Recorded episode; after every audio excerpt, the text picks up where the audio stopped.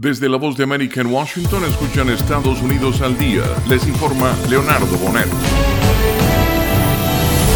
La Agencia de la ONU para los Refugiados Palestinos despidió a varios de sus empleados en Gaza sospechosos de participar en el ataque llevado a cabo por Hamas y otros grupos el pasado 7 de octubre en el sur de Israel, informó su director, lo que llevó a Estados Unidos, el mayor donante de la agencia, a suspender temporalmente la entrega de fondos el Organismo de Obras Públicas y Socorro de las Naciones Unidas para los Refugiados de Palestina en el cercano Oriente, ha sido el principal organismo que proporciona ayuda a la población de Gaza en medio del desastre humanitario causado por la ofensiva de Israel contra Hamas. Funcionarios de la entidad no comentaron cuál será el impacto de la decisión estadounidense en sus operaciones.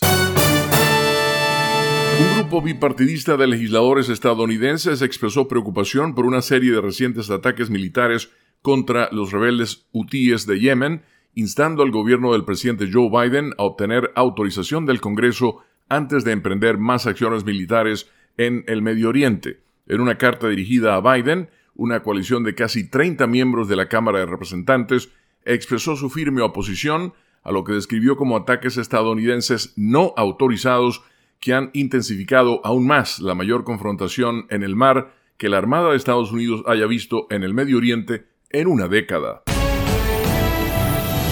JetBlue Airways advirtió que podría poner fin esta semana a su oferta para adquirir Spirit Airlines, una aerolínea de bajo costo, después de que un juez federal bloqueara el acuerdo, provocando una fuerte caída en el precio de las acciones de Spirit, la cual respondió que no encuentra ninguna razón para dar por terminado el convenio y que continuará cumpliendo con sus obligaciones y que espera además que JetBlue haga lo mismo. Un juez federal se unió al Departamento de Justicia y bloqueó la semana pasada la propuesta de compra por 3.800 millones de dólares. De hecho, el Departamento de Justicia interpuso una demanda judicial para bloquear la fusión diciendo que ésta elevará las tarifas aéreas al eliminar a Spirit Airlines, la mayor aerolínea de bajo costo de Estados Unidos.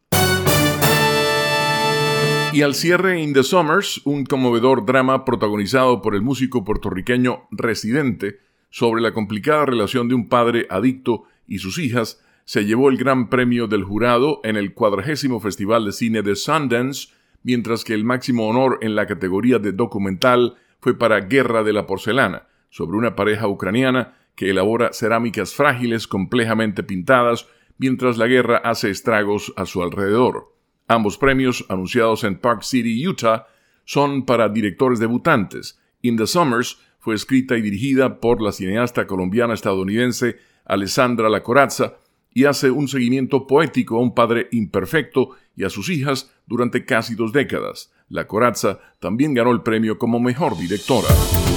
Y hasta aquí Estados Unidos al día. Desde la voz de América en Washington les informó Leonardo Bonet.